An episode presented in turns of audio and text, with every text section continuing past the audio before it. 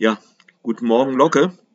Du wurdest gestern in Mannheim verurteilt, wegen, unter anderem wegen Hausfriedensbruch. Äh, dabei warst du eigentlich gar nicht in einem Haus, sondern wie ich gehört habe, auf einem Förderband. Kannst du das ein bisschen näher erklären? Ja, ähm, es letztes Jahr im August, im Sommer, ähm, das Großkraftwerk Mannheim zu blockieren. Und dabei saßen wir auf jeden Fall nicht drin, sondern auf dem Förderband, das zum Block 6 führt, dieses Kraftwerk. Das war der einzige Block, der zurzeit zu dieser Zeit liegt. Ähm, genau, dort waren wir auf der Umfriedung und wurden dann schließlich ähm, vom SEK Baden-Württemberg geräumt, das doch relativ hoch über Boden war und sich die normale Polizei nicht hingetraut hat. Und waren dann anschließend noch im Gewahrsam für 38 Stunden in Mannheim und Heidelberg. War das nicht auch ein bisschen gefährlich?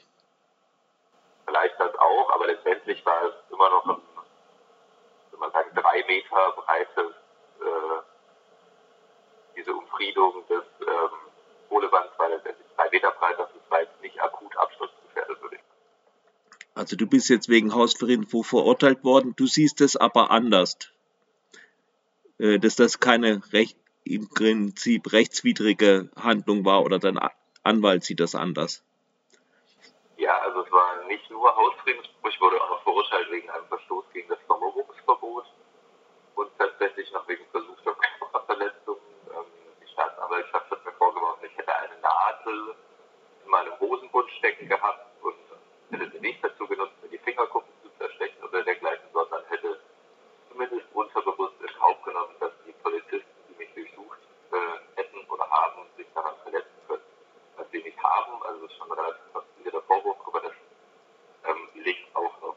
Mein Anwalt und ich haben aber gegen das Ganze argumentiert mit dem Paragraph 34 vom Strafgesetzbuch.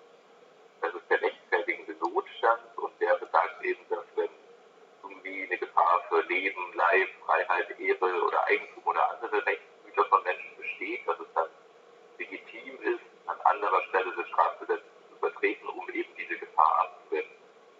Das haben wir in meinen Augen auch relativ schlüssig ähm, herausgearbeitet, ähm, welche Folgen der Klimawandel hat, welchen Anteil auch das Mhm. daran hat, auch was das GKM für gesundheitliche Folgen für Menschen in der Umgebung hat und so weiter.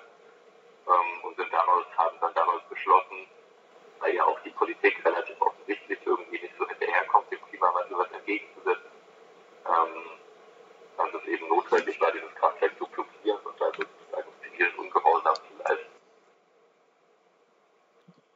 wirst du das Urteil akzeptieren oder äh, notgedrungen oder dagegen Berufung einlegen? Ähm, das muss ich jetzt noch überlegen, gemeinsam mit meinem Anwalt. Wir haben da jetzt noch ein bisschen Zeit, um uns das mit